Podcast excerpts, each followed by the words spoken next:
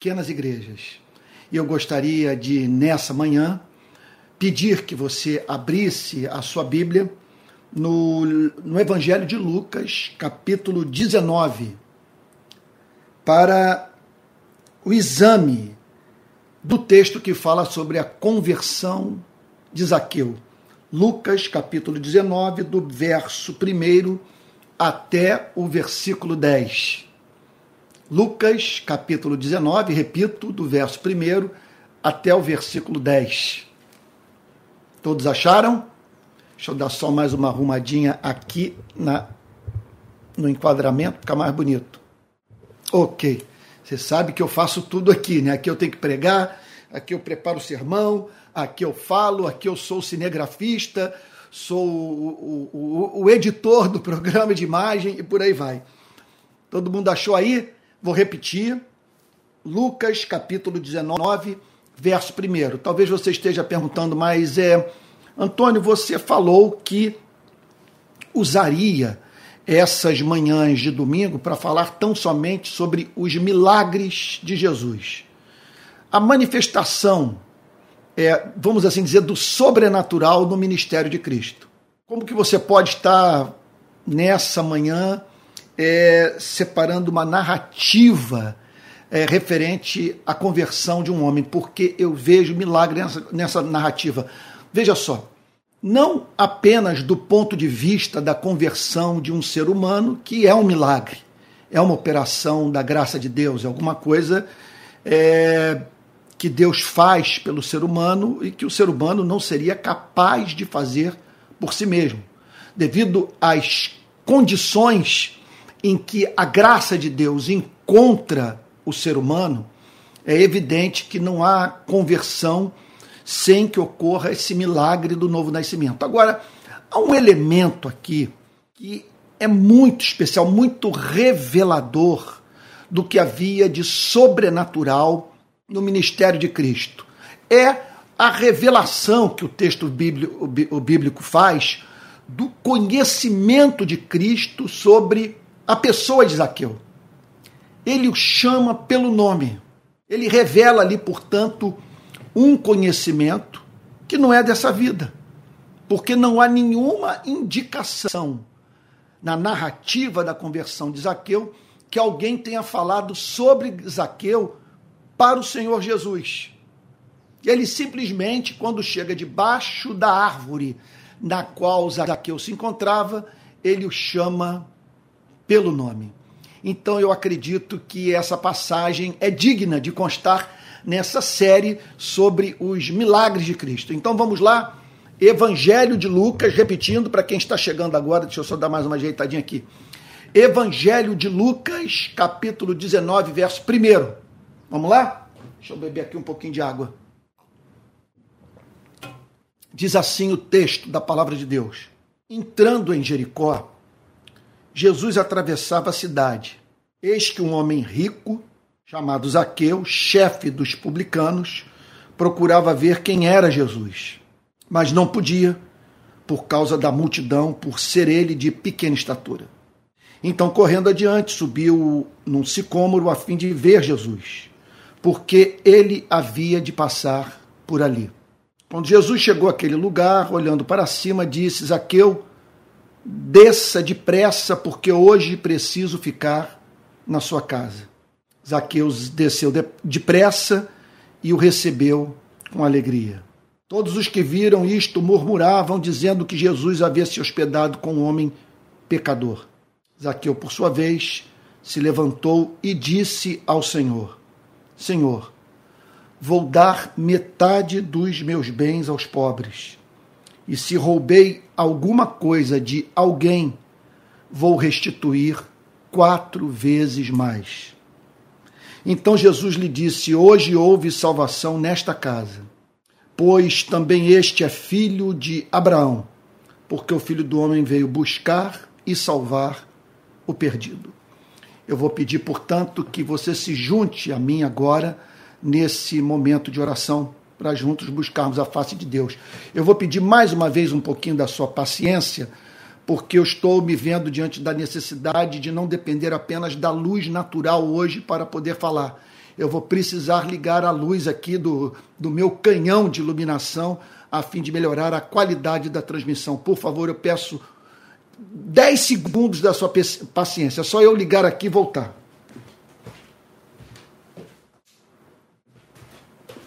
Pronto, acho que deu menos de 10 segundos, vai ficar mais 10 segundos vai ficar mais agradável. Vamos então ter um momento de oração. Pai Santo, tu és bom, Senhor. É inimaginável que tu não sejas. Se tu não és bom, Senhor, a realidade última é perversa, é má. Senhor, o que é irracional, porque o mal não existe por si mesmo. Senhor, os seres humanos, até quando praticam o mal, eles o fazem em busca de algo bom. Então, somente tomam caminhos pecaminosos que violam a lei do amor, do amor que é devido ao Senhor, do amor que é devido ao próximo. Senhor, por isso estamos certos de que tu és bom, acima de tudo, porque além do Senhor ter se revelado como tal, além disso ser racional, nós temos a cruz, Senhor. A cruz a morte de Jesus no Calvário. Pai Santo, por isso nós o adoramos. E por isso nós também confessamos os nossos pecados. Porque se tu és bom, a nós nos cabe adorá-lo, Senhor. Contudo, não o fazemos. Senhor, contudo, a nossa adoração é escassa, é inconstante, Senhor, é superficial e nós lamentamos profundamente por isso.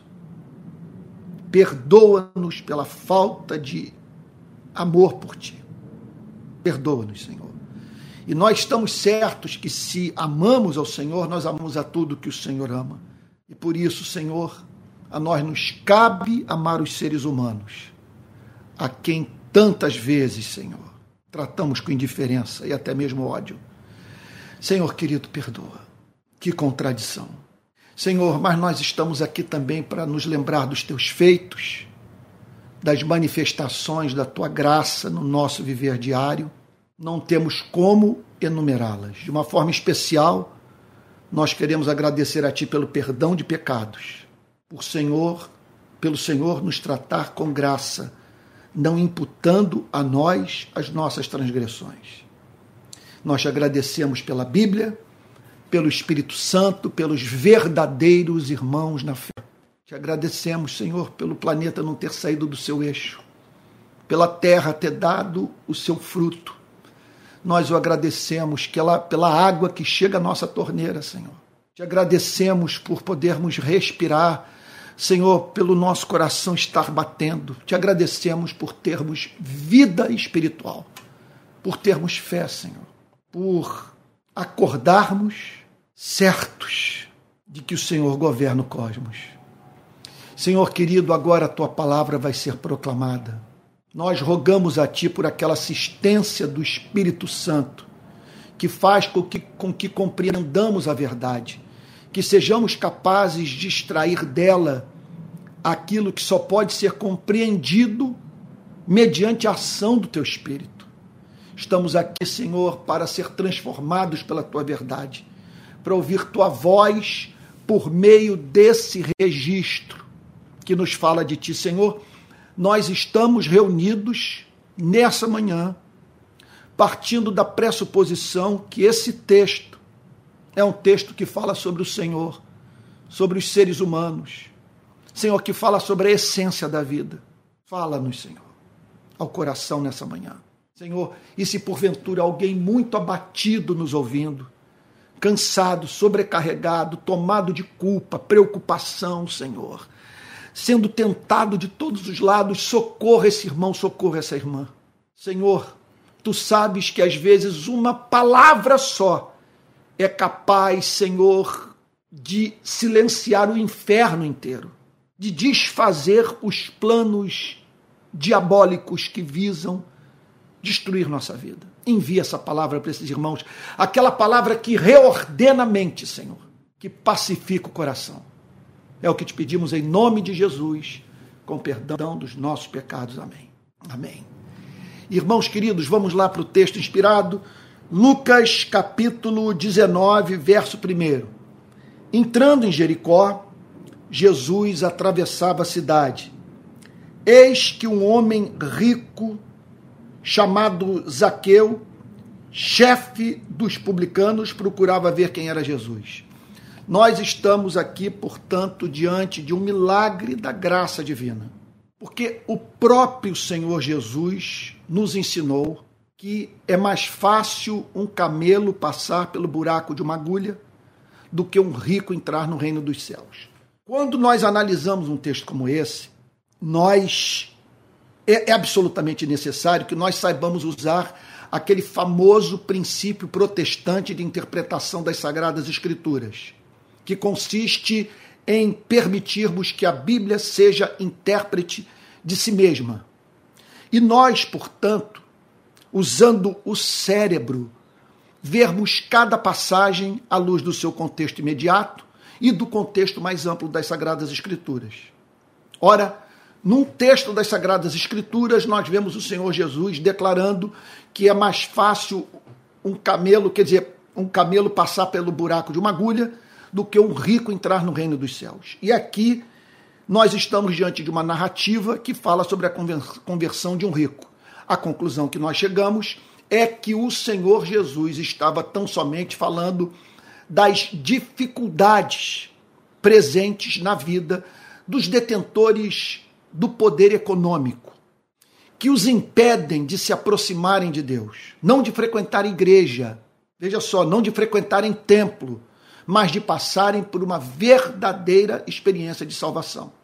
Essa passagem, portanto, fala que, apesar da dificuldade admitida pelo Senhor Jesus, é possível rico, é possível aquele dedicado ao pecado que mais tende a afastar o ser humano do seu Criador, é possível esse passar por uma obra de transformação tão profunda a ponto de se desfazer do ídolo que o escraviza, que o mantém em sujeição e que o impede, assim, portanto, de viver em comunhão com seu Criador. O texto então declara que Zaqueu, um homem rico, e ele enriqueceu de que maneira? Então vamos lá, vamos tentar entender. Primeiro ponto que eu gostaria de destacar é o seguinte: a riqueza ela é um empecilho porque ela é possuidora aos olhos dos seres humanos de atributos divinos ela garante projeção, ela garante visibilidade, ela garante status, ela garante poder. Então, os seres humanos têm verdadeiro fascínio pela riqueza, porque ela é, trata-se de algo que, que, estando em suas mãos, você pode usar imediatamente, a fim de resolver os seus problemas, socorrer pessoas que lhe são próximas. É algo, portanto, que lhe oferece proteção, que faz com que você se sinta, é, vamos assim dizer, valioso aos seus próprios olhos e que leva as pessoas a o tratarem é, como se você fosse alguém de fato muito especial na sociedade. É algo que lhe confere poder, que faz, portanto, com que pessoas se sujeitem à sua vontade. Por isso, esse fascínio. E daí a dificuldade do ser humano deixar de servir a esse ídolo a esse Deus, essa divindade que está em suas mãos, a qual ele pode acionar a qualquer momento, sabe? E assim se converter ao Deus verdadeiro e com ele passar a ter comunhão e o adorar em espírito e verdade. Então, Zaqueu era homem rico.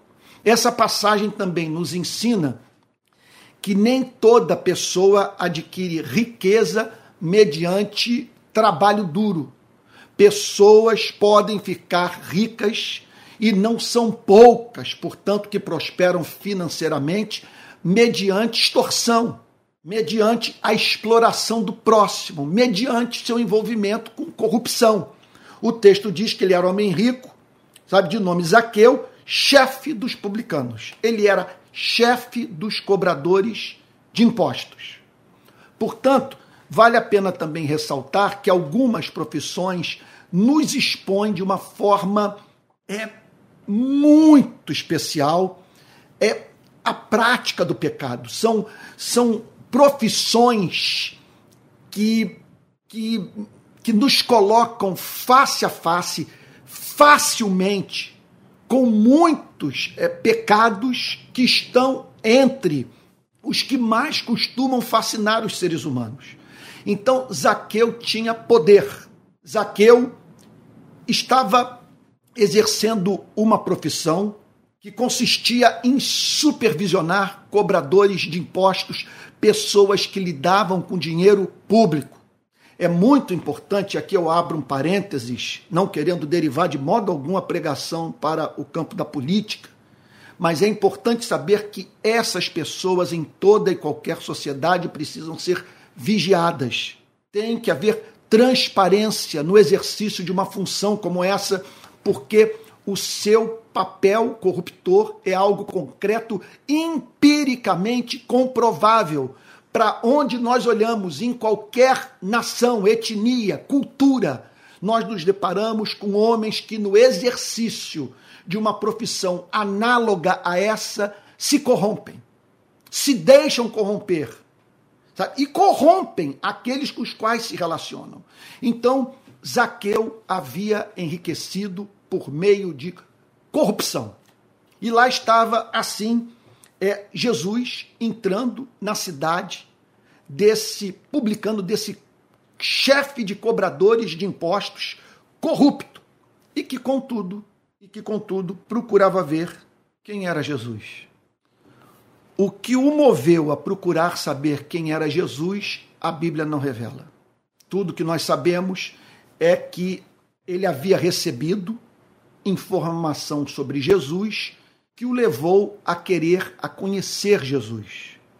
Então, nesse ponto, Zaqueu demonstra uma coerência. Nós não sabemos, a Bíblia não revela a sua motivação inicial. Agora, nós sabemos que ele havia obtido informação sobre Jesus, alguém lhe havia falado sobre Cristo, e aquilo que ele viera saber sobre Jesus despertou interesse da parte dele por Cristo. Então, isso falta a muitas pessoas que rechaçam o cristianismo sem ao menos terem parado para considerá-lo. Então, nós temos na história da humanidade o fato Jesus Cristo e tudo aquilo que é falado sobre a pessoa de Jesus.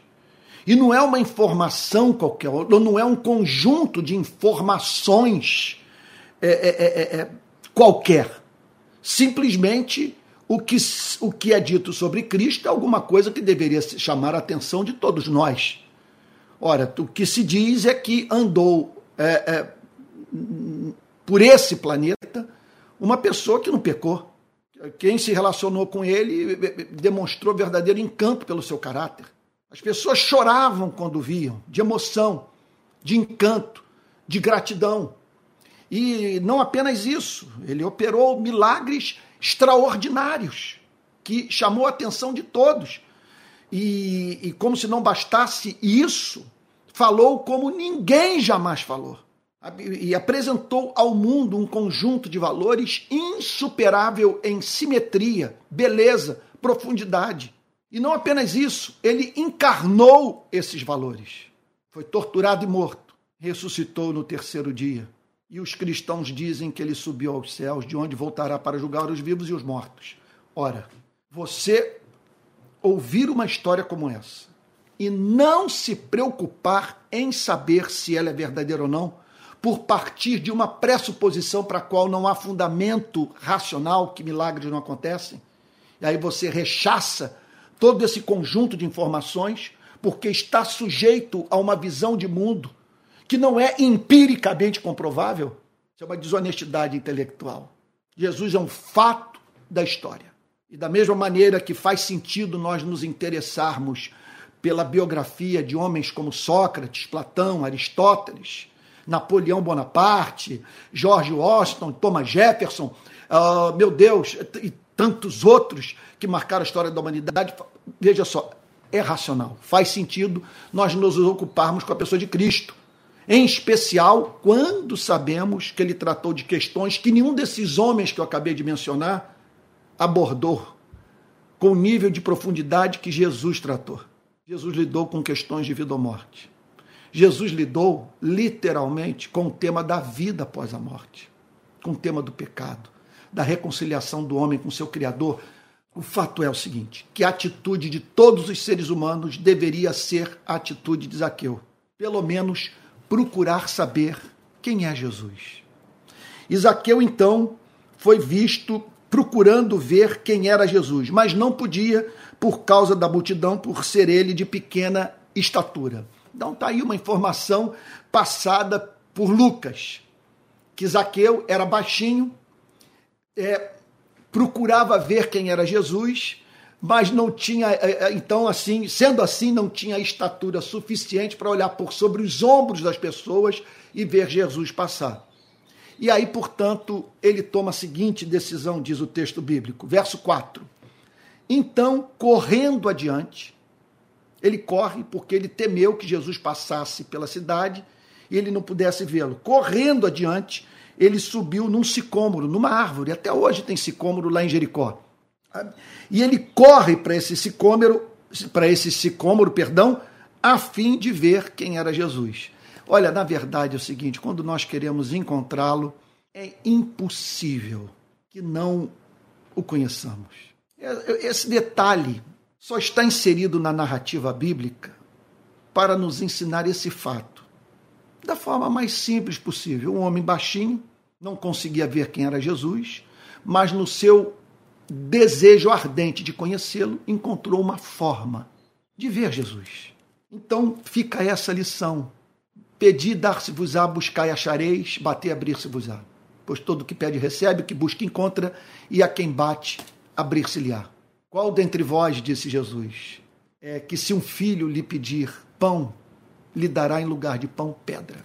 E a própria Escritura Sagrada que diz: Buscar-me-eis e me achareis, quando me buscardes de todo o vosso coração.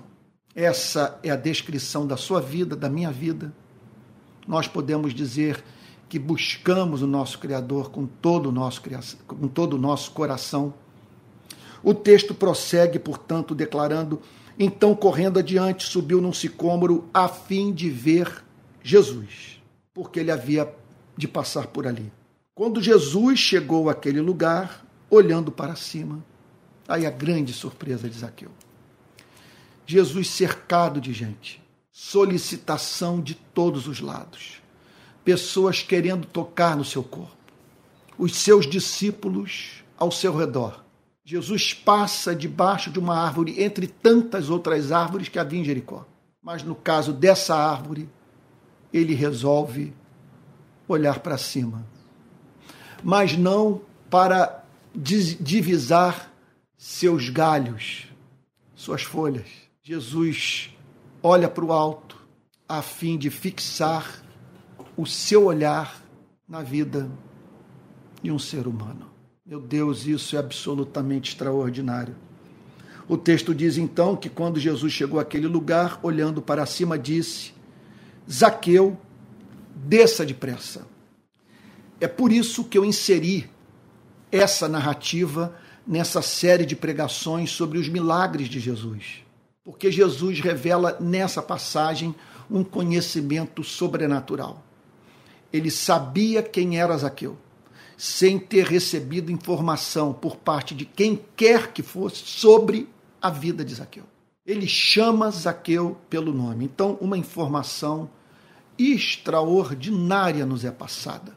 É, é, é, um, olha, aqui estamos nesse planeta, carentes de saber quem somos, de onde viemos, para onde vamos.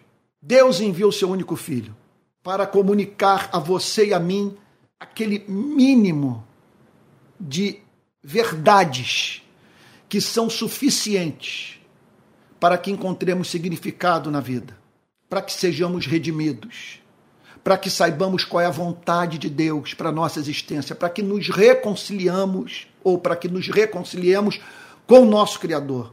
E entre esse conjunto de verdades, de informações de valor, incalculável para a nossa felicidade. Uma informação nos é passada por esse texto. A informação é essa que o céu conhece o nosso nome. Sim, Eu, essa semana, eu, eu vi aquele documentário O Dilema das Redes. É impressionante o que está em curso hoje nas chamadas Big Techs, nas grandes companhias que comandam as redes sociais. Eles têm informações seguras sobre nós. Eles são capazes de saber se estamos tristes, se estamos alegres, conhecem os nossos interesses, as nossas propensões, mas como? Eles conhecem porque a nossa vida é monitorada cada clique, cada cinco segundos que nós gastamos numa imagem, num vídeo, é uma informação que é passada para essas gigantescas companhias que têm interesse no lucro.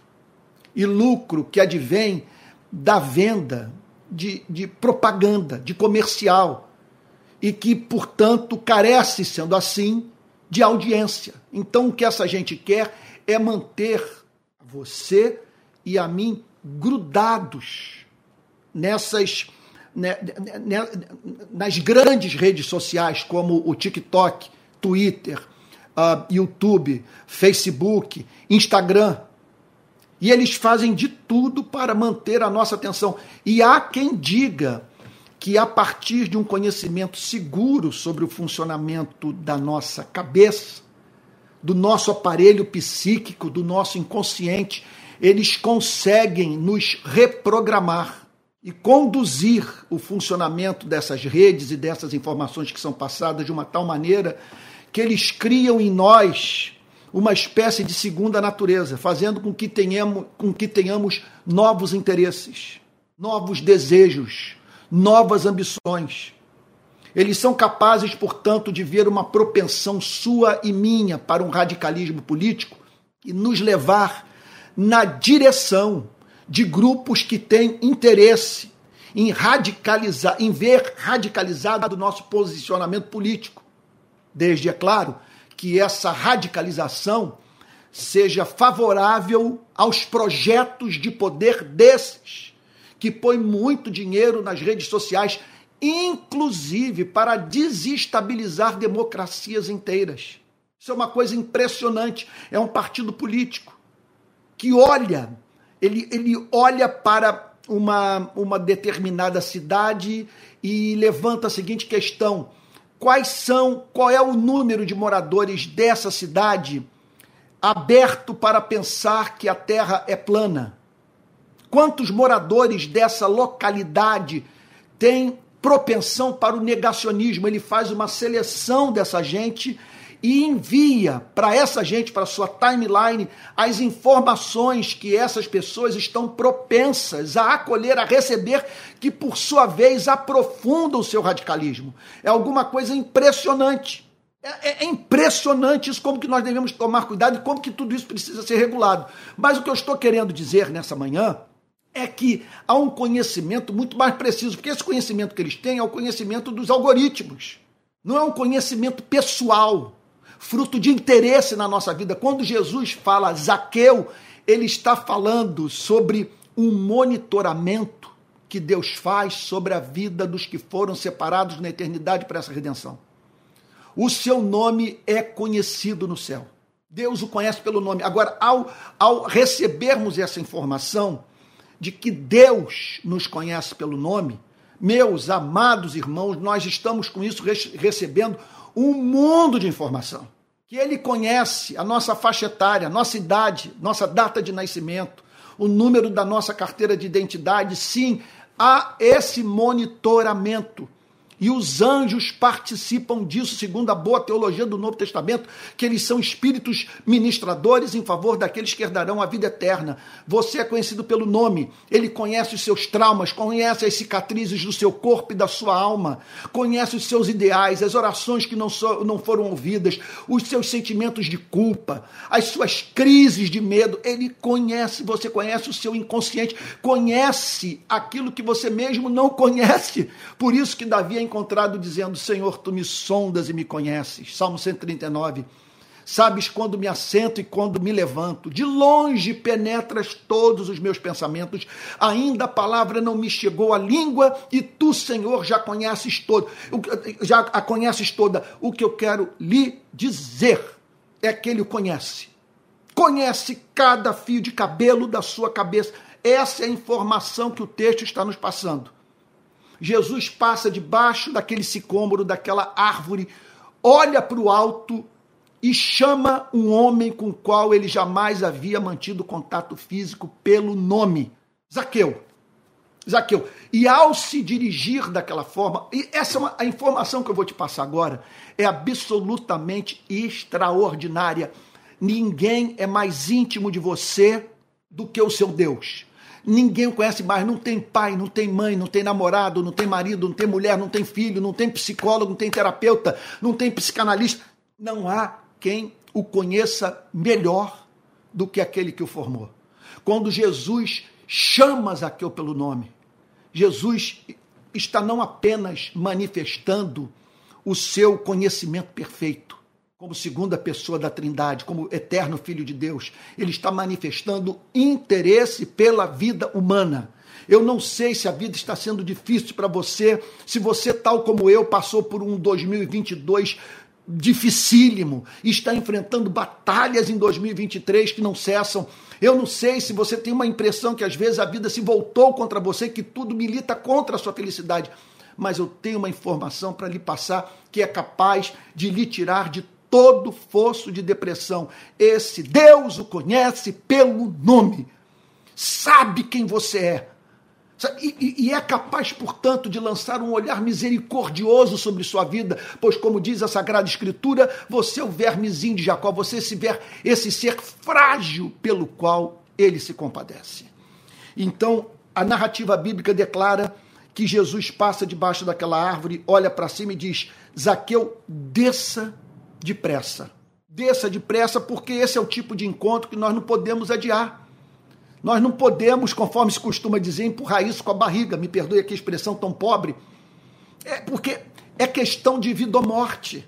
É o que de mais importante existe na sua vida. Olha, vou lhe dar um exemplo. Meu queridíssimo médico, o grande clínico geral aqui de, de, de Niterói, doutor é, Manuel de Almeida, oh meu Deus, Deus, Manuel de Almeida é o pai. Manuel Ricardo, que frequenta a igreja, que se reúne aqui na minha casa, inclusive na casa dele. Ele diz o seguinte: olha, eu preciso que você faça um exame rápido de sangue, exame de urina, em razão de, dos exames de dois anos atrás. Você faça isso logo e tal, para a gente saber se está tudo bem com sua saúde, sabe? E, e graças a Deus eu fiz o exame. Eu fiz o exame, o exame então foi, foi muito positivo, fiquei muito feliz, fardos saíram dos meus ombros. Mas não quero falar sobre isso, eu quero dizer o seguinte: que era uma coisa que eu não podia adiar. Quando ele me disse mais de uma vez que eu tinha que fazer o exame, especialmente, vou falar aqui de uma coisa pessoal, que o meu PSA, aquele exame que é, que é essencial para o homem saber se desenvolveu um câncer de próstata ou não, ou, de próstata ou não, o meu PSA deu um pouquinho alto dois anos atrás.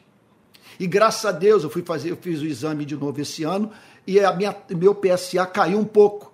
Então não vou precisar nem mesmo fazer exame nem nada que o, o, o quer dizer, o, o, chamado exame do toque ou uma ultrassonografia, coisas do, do, tipo, em razão do fato que o exame de sangue foi muito foi muito bom, foi muito favorável e tal. Mas, bom, meu, meu Deus do céu, o que eu não estou querendo falar sobre o meu exame de sangue, o que eu estou querendo dizer é o seguinte: quando o meu médico falou, faça esse exame logo, isso é muito importante para você.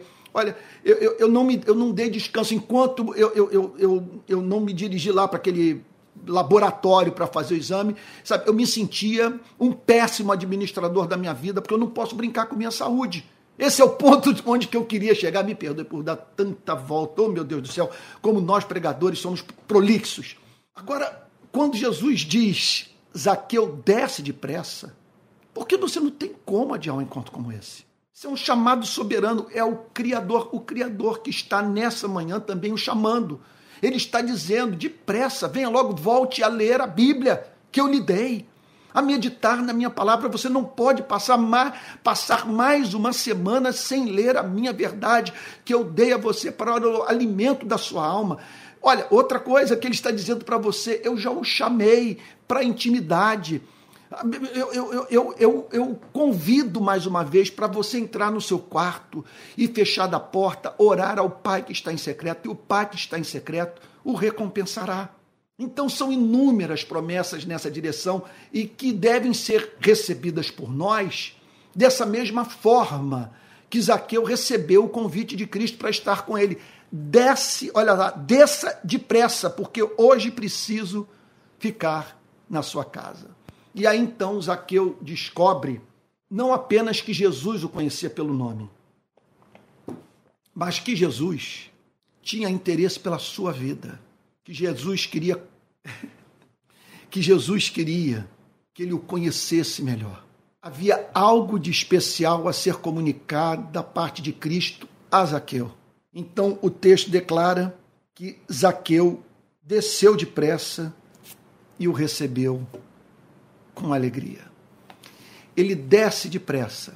Mais uma vez, uma atitude de Zaqueu é, serve de exemplo para a forma como que você e eu devemos administrar a nossa relação com o evangelho de Cristo. O texto diz que ele quis ver Jesus e ao ouvir o convite de Jesus, ele o atendeu imediatamente e com alegria. Por que com alegria? Porque ele se sentiu objeto de amor. Ele se sentiu objeto do interesse de Deus pela sua vida. Ele recebeu Jesus com alegria, porque alguma coisa o levou a crer que Jesus não estava se dirigindo para sua casa para pedir dinheiro, para explorar um homem rico. Ele recebe Jesus com alegria, com alegria própria daqueles que são surpreendidos com a graça de Deus. Ele recebe com alegria porque ele se viu como objeto de um privilégio extraordinário. Ele se percebe como alguém a quem Jesus conhecia e que demonstrava interesse pela sua vida, a ponto de, de, de desejar visitá-lo na sua casa, ter um momento de intimidade com Zaqueu, porque havia verdades que Zaqueu precisava conhecer é, de modo a provar daquela libertação que Deus queria operar na sua vida, o mesmo Deus quer fazer na sua vida, meu irmão, minha irmã. Não tenha dúvida quanto a isso, não tenha dúvida. Verdades que Ele quer revelar a você. Olha, a fim de que você é, experimente aquilo que os americanos chamam de turning point, sabe? Uma mudança radical nesse presente momento da sua vida. São verdades que Ele quer que cheguem à sua mente, seu coração a fim de que você sinta o que jamais sentiu. Esse é o ponto.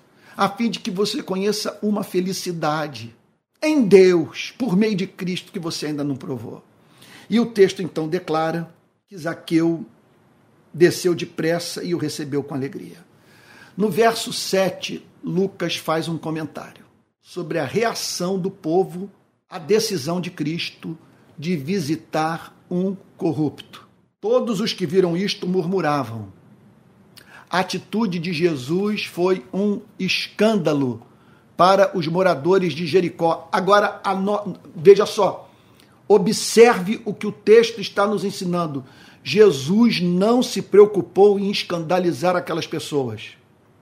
Porque escandalizar aquelas pessoas era uma exigência do amor. Quando o amor exige que escandalizemos pessoas, nós não devemos temer ser vistos como pedras de tropeço para a vida delas, porque é exigência do amor. E o amor, então, exigiu que, que Jesus entrasse. E quando eu falo que o amor exigiu, estou dizendo que Jesus foi uma demanda da natureza do próprio Cristo, do amor de Cristo, do interesse de Cristo pela vida de Zaqueu. Então, Todos os que viram isto murmuravam, dizendo que Jesus tinha se hospedado com um homem pecador. Todos estavam com o Salmo primeiro na mão. O que que o Salmo primeiro declara no versículo primeiro? Salmo primeiro diz assim: Olha só. Bem-aventurado é aquele que não anda no conselho dos ímpios, não se detém no caminho dos pecadores, nem se assenta na roda dos escarnecedores. Jesus estava na casa de um, de um, de um pecador. Ele era visto tendo comunhão com alguém que, em nome de uma força política estrangeira, extorquia dinheiro do povo. Você está entendendo o ponto?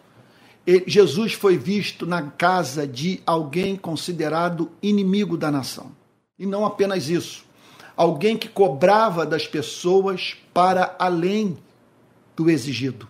Então, quando, eles, quando aquela gente declara que Jesus havia se hospedado, havia entrado na casa de um pecador, o que aquela gente estava dizendo é o seguinte: que Jesus estava endossando o comportamento daquele homem.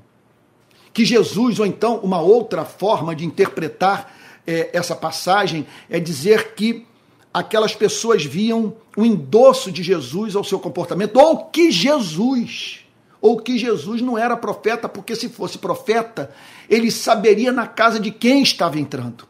Mas aí ficava essa dúvida: como que ele conhece esse homem pelo nome? E ao mesmo tempo entra na sua casa, como que ele conhece o nome de Zaqueu, mas não sabe quem é Zaqueu, o que Zaqueu faz, ou se sabe como é que ele negocia esse valor, como que ele se associa a um corrupto, a um pecador. Você veja, portanto, o amor ilimitado de Deus por nós. Você veja, portanto, como que você não pode se sujeitar ao veredito humano, o veredito da igreja, das redes sociais, todos se levantam para dizer que não há esperança para a sua vida, que você saiu do caminho, que você não está andando mais com a maioria do povo e que, portanto, é certo que quem está errado é você e não a maioria. E aqui nós vemos, portanto, o Senhor Jesus amando Zaqueu. Não é que o Senhor Jesus estivesse dizendo que aquelas pessoas estavam erradas ao dizer que Zaqueu era pecador. O erro daquelas pessoas consistia na justiça sem misericórdia. É o que falta muita gente no Brasil. São pessoas que têm muita preocupação com a justiça, mas nenhuma preocupação com o exercício da misericórdia. Elas estão preocupadas com a lei, mas ao mesmo tempo ignoram o que de mais importante existe na lei, que é a compaixão. Sabe que elas usam a lei para matar. Elas só conhecem o Deus que mandou Moisés descer do Monte Sinai para apresentar as tábuas, das le... as tábuas da lei para o povo elas não sabem nada daquele bebê mamando no seio de Maria no Natal. Não sabem nada do cordeiro que tira o pecado do mundo. Então, a multidão olha para a atitude de Cristo e diz que Jesus havia se hospedado com um homem pecador. Ou seja, é, aquelas pessoas estavam certas de que Jesus estava violando a lei que aquela atitude não era atitude de profeta, que Jesus estava endossando o comportamento pecaminoso. E aí então, Zaqueu, segundo verso 8, por sua vez se levantou e disse ao Senhor: Olha a cena. Do lado de fora, pessoas com o Antigo Testamento na mão e dizendo: se esse homem fosse profeta, ele haveria de saber na casa de quem ele se encontra. E se ele tem, e se ele tem informação sobre a profissão desse homem, e como esse homem se relaciona conosco, insiste em permanecer na sua casa, é que ele não tem caráter. Repito, Jesus não se preocupa em escandalizar. As pessoas murmuravam, mas o amor movia Jesus a deixar com que aquelas pessoas se escandalizassem, a fim de que Zaqueu fosse salvo. Meu Deus, isso tem desdobramentos profundos para a nossa, para, eu, diria, para a nossa teologia ética, para a construção dos nossos valores morais, para nós vermos a forma mediante a qual nós devemos, nos, devemos lidar com os pecadores desse mundo. Então, o texto diz que Zaqueu, diante daquele cenário, do lado de fora, pessoas que queriam sua morte, que o odiavam, que o consideravam pecador. Um homem que enfrentava, sendo assim, problemas sérios do ponto de vista do seu convívio com o restante da sociedade. Parte da sociedade de Jericó odiava Zaqueu. E Jesus decide justamente amar aquele que era, de certa forma, por motivos justos, repudiado pelo povo, porque ele era um corrupto.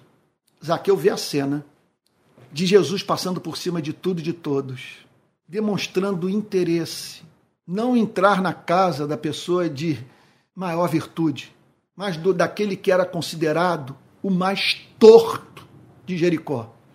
Zaqueu olha para aquela cena toda, ele se levanta e faz uma oração, uma confissão, uma declaração a Cristo. A Bíblia não nos fala sobre o que ocorreu do trajeto é, daquele encontro do sicômero, no sicômoro, é aquele trajeto do sicômoro até a casa de Zaqueu. A Bíblia não fala sobre o que, que aconteceu, do ponto de vista da relação de Cristo com Zaqueu. A Bíblia também nada revela sobre o que ocorreu naquela casa. Que Jesus falou para Zaqueu. O que levou Zaqueu a fazer essa confissão? Se é que Jesus falou algo para Zaqueu. Eu presumo que houve um diálogo, que Jesus pregou o evangelho para Zaqueu. E Zaqueu, encantado com aquilo, uma coisa é certa. Zaqueu interpreta a presença de Jesus na sua casa como, como extraordinária demonstração de amor gracioso, de amor misericordioso, de amor perdoador.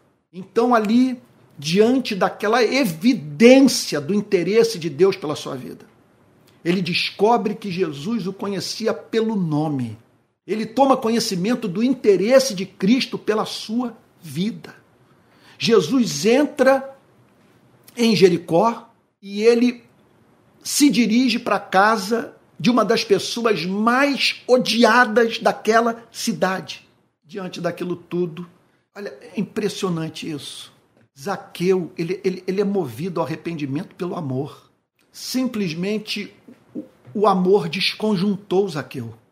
O texto não fala nada, nada, nada, nada do anúncio da ira vindoura e que se Zaqueu continuasse naqueles pecados. Quer dizer, pode ser que Jesus tenha falado de Moisés para Zaqueu e se apresentado como resposta da graça de Deus para os problemas de Zaqueu. É, é até provável que isso tenha acontecido, mas de qualquer maneira, o que o texto está dizendo é o seguinte: que a presença de Jesus em sua casa fez com que Zaqueu chegasse a uma série de conclusões sobre a vida e que o levaram a dizer: Senhor, que coisa, que cena, essa é uma das cenas mais lindas do Novo Testamento. Jesus na casa daquele corrupto contumaz, tomado de amor, de gratidão, de encanto, cônscio que sua vida não podia ser mais a mesma. É interessante, deixa eu fazer uma digressão aqui. O comportamento daquela multidão em nada contribuiu para fazer com que Zaqueu abandonasse o pecado. Zaqueu foi vencido pelo amor e não pelo ódio. E aquele amor o desarmou e o levou a, na sua casa, dizer: Senhor, aqui a mais profunda expressão de respeito. Senhor, vou dar a metade dos meus bens aos pobres. Por que ele falou isso? Porque é muito provável que Jesus, ao pregar o evangelho para ele, o levou a entender que a riqueza era um dos principais empecilhos para sua conversão. Olha, se Jesus não disse isso explicitamente, a presença de Jesus na casa de Zaqueu o levou a essa compreensão. Porque qual explicação que nós podemos dar para essa, essa confissão de Zaqueu? O texto diz que ele era rico. E aqui nós o vemos simplesmente desprezando esse ídolo, dizendo: Eu não sirvo mais. Você não é mais o Senhor da minha vida. Eu conheci o único que é capaz de me oferecer o que a vida inteira procurei encontrar em você e jamais pude encontrar. Eu conheci Jesus.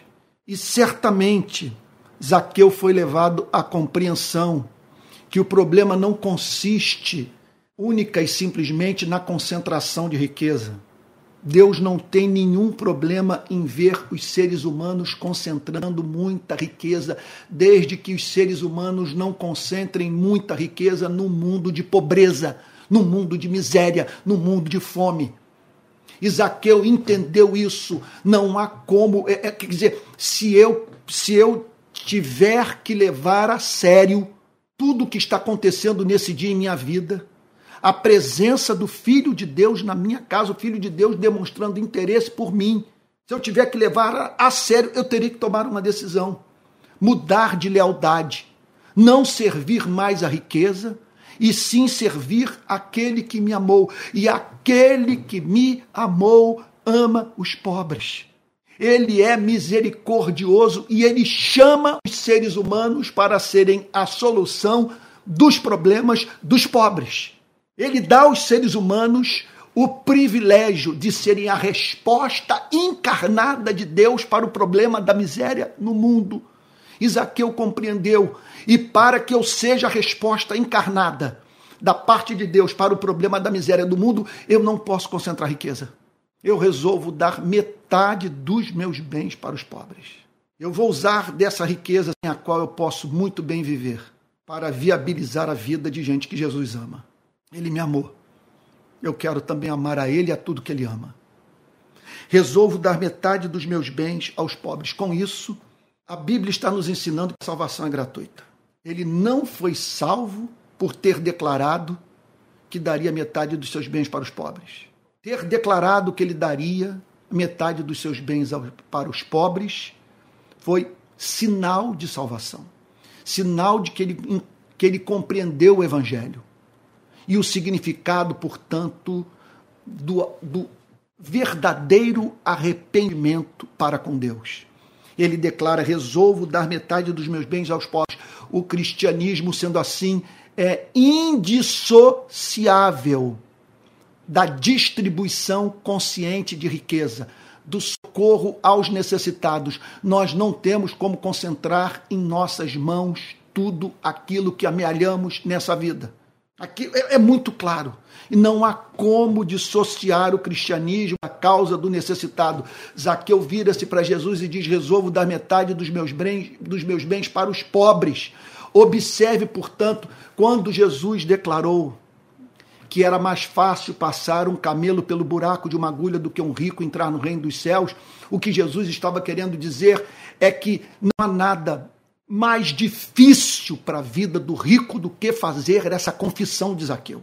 E observe, portanto, um ponto de valor incalculável para a fé cristã, para a compreensão do evangelho, à luz dessa passagem. Veja, eu, disse no início dessa mensagem: o fenômeno não consiste em rico ser encontrado no templo. O, o milagre consiste em rico se converter. E nós não podemos dar para nenhum rico esperança de salvação enquanto não o virmos, veja só, fazendo uma declaração análoga como essa.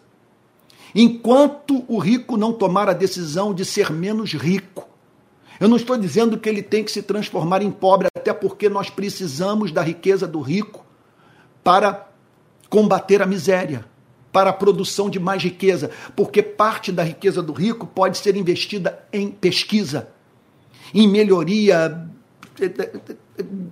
em, melhoria da própria fábrica, vamos assim dizer, em melhoria do maquinário. Então ele precisa de recursos, ele precisa, portanto, um, do lucro para expandir os seus negócios e assim produzir mais riqueza, proporcionar mais emprego e assim por diante. Contudo, há uma, há uma concentração de riqueza que é pecaminosa, que é injusta, é dinheiro que não circula, é dinheiro que não produz riqueza, é dinheiro parado. É dinheiro que não emancipa a vida de ninguém. Como que uma pessoa pode ter o amor de Deus em seu coração, dispor dos recursos desse mundo, sem se compadecer do que sofre? Repito, essa passagem nos ensina que o cristianismo é indissociável da causa do pobre. Esqueça, é mentiroso, é falso profeta, é canalha, aquele que tenta convencer a você que somos justificados pela graça de Deus mediante a fé somente sem que essa justificação pela fé nos leve ao exercício da misericórdia. E uma das expressões mais basilares do exercício da misericórdia é a misericórdia para com a vida do necessitado, daquele que não dispõe dos recursos desse mundo para poder se manter. E não apenas isso. Zaqueu declara na segunda parte da sua confissão: E se roubei alguém, Se roubei alguma coisa de alguém, vou restituir quatro vezes mais. Ele diz o seguinte: eu tomo a decisão de socorrer os necessitados e a decisão de pedir perdão para todos aqueles que eu usei e fazendo restituição de tudo que eu defraudei na vida dessas pessoas. E farei quatro vezes mais, porque isso é prescrito pela palavra de Deus. Mas mais do que isso, ou, ou, ou, ou, em conexão a isso, ou é prescrito pela palavra de Deus, porque eu tenho que pensar, eu tenho que pensar não apenas do que eu subtraí da vida dessas pessoas. Eu tenho que pensar no prejuízo que eu causei e em tudo que elas poderiam ter feito com o dinheiro que injustamente eu me apropriei, roubando-as, defraudando-as, prejudicando-as. Esse princípio aqui, ele precisa estar presente é, em muitas experiências de arrependimento. Deixa eu, deixa eu formular a frase. Eu acho que eu posso expressar melhor o ponto. Esse princípio, ele sempre se faz presente naquelas experiências de arrependimento que, para serem consideradas autênticas aos olhos de Deus, têm que vir acompanhadas de restituição. Uma vez que eh, trata-se de um arrependimento relacionado ao mal praticado contra a vida de alguém, que precisa não apenas do meu pedido de perdão, precisa da devolução daquilo que injustamente eu me apropriei. Deixa eu dar um exemplo tirado da minha vida. É, outro dia, eu acho que eu já contei essa história, me perdoe contar novamente. É, uma pessoa que me fez muito mal nas eleições de 2018, falando muito em verdade ao meu respeito, me procurou logo após as eleições, após me ouvir pregar, dizendo que se arrependia do que havia feito comigo e que, pelo teor da minha pregação, ela havia chegado à conclusão de que eu era um cristão verdadeiro. Me pediu perdão. Faltou a ela uma coisa, e eu não tive coragem de pedir isso desse pastor: que ele fosse para as redes sociais para dizer que ele estava arrependido de ter espalhado inverdades a meu respeito. Ele não fez. E eu, portanto, creio que eu posso dizer, à luz de uma passagem como essa, que quando o arrependimento demanda restituição e essa restituição não é feita, nós devemos nos arrepender do nosso arrependimento, no arrependimento bíblico.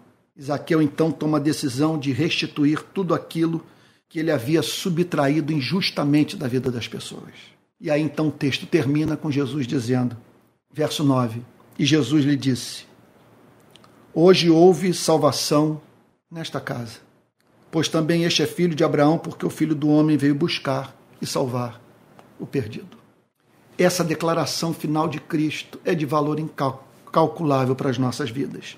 Porque observe o que ele diz em primeiro lugar: hoje houve salvação nesta casa. Nós não podemos fazer uma declaração como essa para a vida de quem quer que seja irresponsavelmente, irrefletidamente, inconsequentemente. Porque ele só disse: Hoje houve salvação nesta casa. Ele só fez com que Zaqueu se assegurasse da sua redenção após Zaqueu ter dado demonstração crível de conversão. Repito, após Zaqueu ter dado com é, é, é, evidência crível, demonstração crível de novo nascimento. Isso é inegociável. É falta de amor, por exemplo, pelos mais abastados dizermos que uma pessoa rica poderá entrar no reino dos céus sem ter passado pela experiência de Zaqueu. E é claro que isso atinge a classe média também, porque todos nós temos alguma coisa da qual devemos abrir mão, a fim de socorrer o necessitado. E todos nós temos um histórico de injustiças praticadas contra pessoas, para as quais nós devemos pedir perdão e, em não poucos casos, restituir aquilo que defraudamos.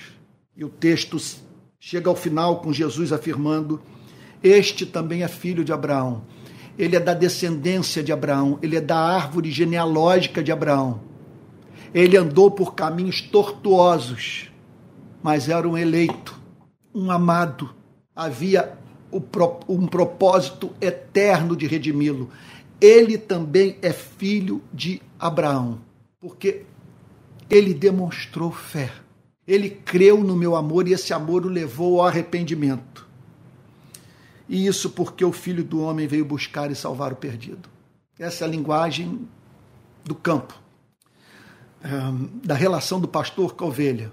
A ovelha se, desra, se, desra, se desgarra e o pastor vai buscá-la até encontrá-la, a fim de salvar a ovelha perdida. Jesus está dizendo o seguinte: o que aconteceu hoje foi isso. Eu vim buscá-lo, porque ele estava perdido. De que maneira? Enganando e sendo enganado, fazendo seres humanos sofrerem, inviabilizando a vida do próximo, se tornando objeto de ódio e mantendo uma relação suicida com a riqueza, concentrando riqueza no mundo de miséria. Ele estava perdido, não tinha comunhão com Deus, carecia de salvação, de arrependimento, de perdão de pecados, de vida eterna. Ele estava perdido. Servia ao dinheiro, mas não servia ao seu Criador. Esperava nos recursos desse mundo aquilo que só o Criador pode oferecer aos seres humanos.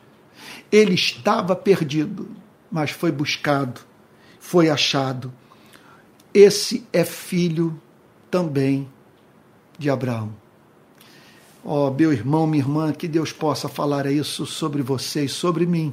E a maior evidência de que ele nos buscou e nos encontrou e que disse para nós o que disse para Zaqueu e que nós podemos de fato nos ver no lugar de Zaqueu ouvindo a mesma declaração de amor.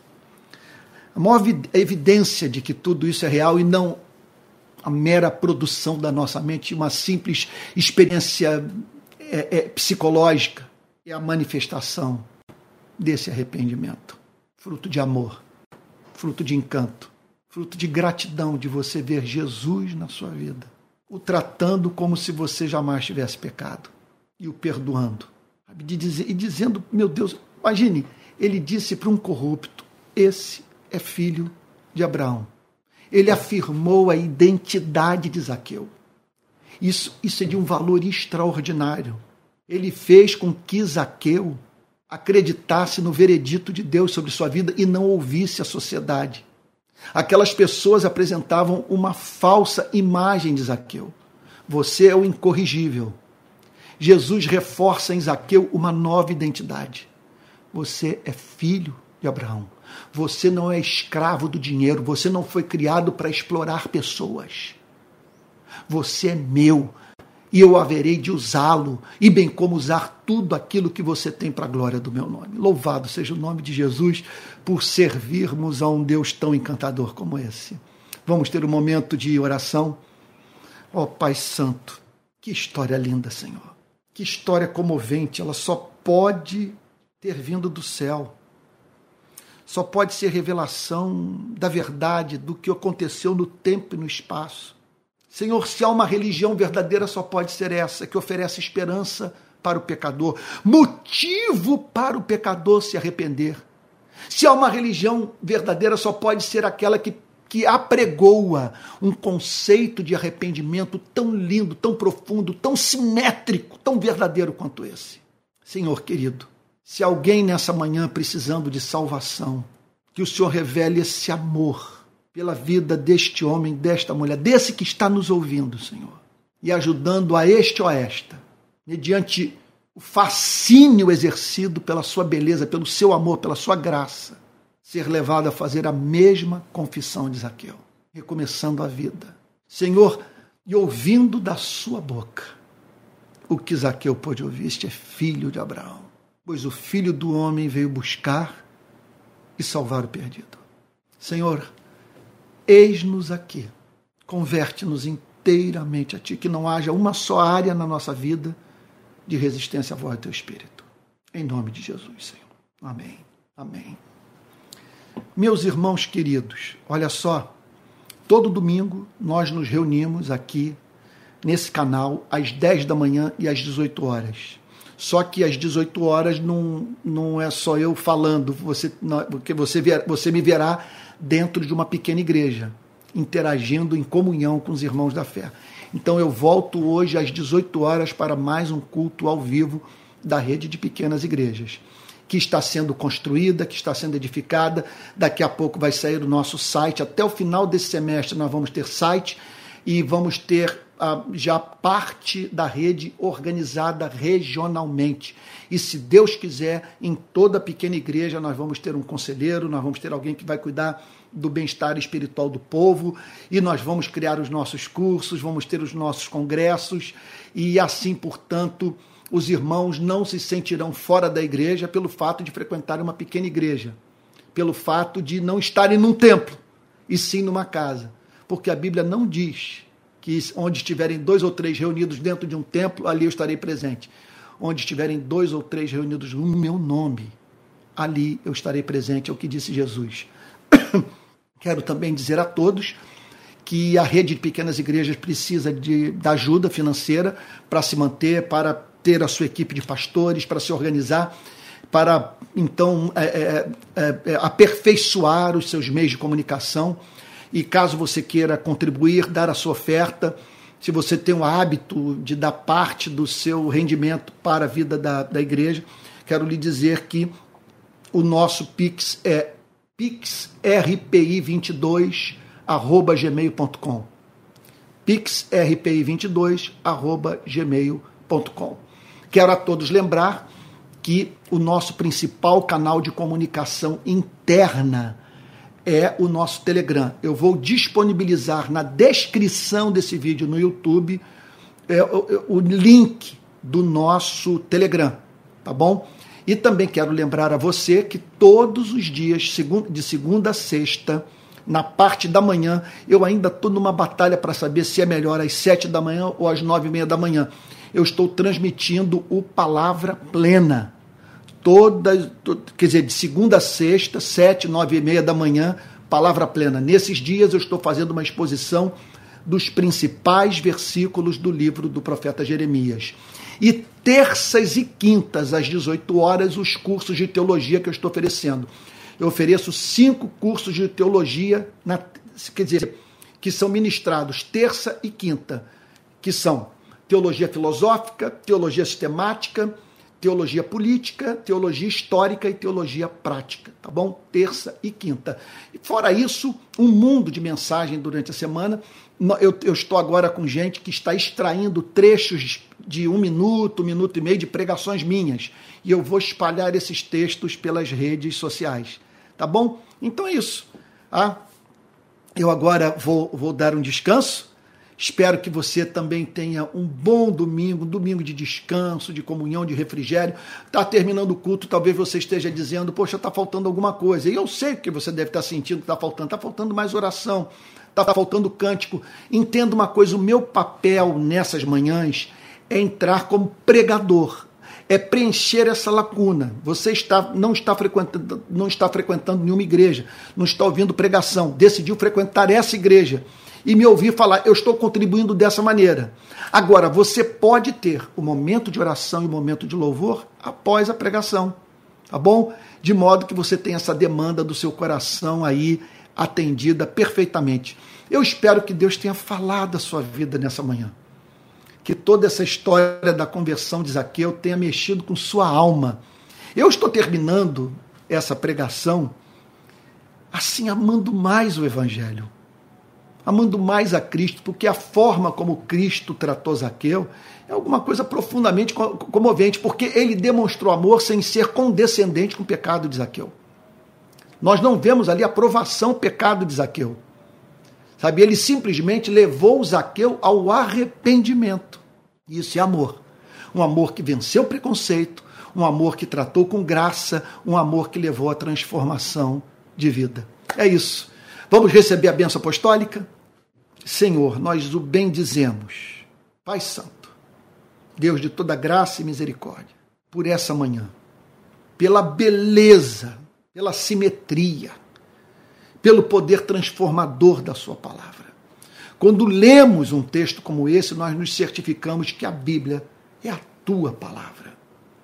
Que tenhamos sido alimentados espiritualmente. Senhor, a Tua palavra diz que a fé vem pelo ouvir e ouvir a Tua palavra. Que nossa fé tenha sido renovada nessa manhã. E que a graça do nosso Senhor e Salvador Jesus Cristo, o amor de Deus o Pai e a comunhão do Espírito Santo sejam com cada um de vocês, desde agora e para todo sempre. Amém. Olha, um bom restante de domingo e até logo mais às 18 horas. Aí não deixe de dar o seu like, não deixe de fazer a assinatura do canal, tá bom? E depois de divulgar o link dessa pregação, que ela será salva no meu canal de YouTube. Aí você pode pegar esse link e espalhar pelas redes, tá bom? É isso. Fique com Jesus e até logo mais às 18 horas para mais um culto da Rede Pequenas Igrejas. Deus o guarde.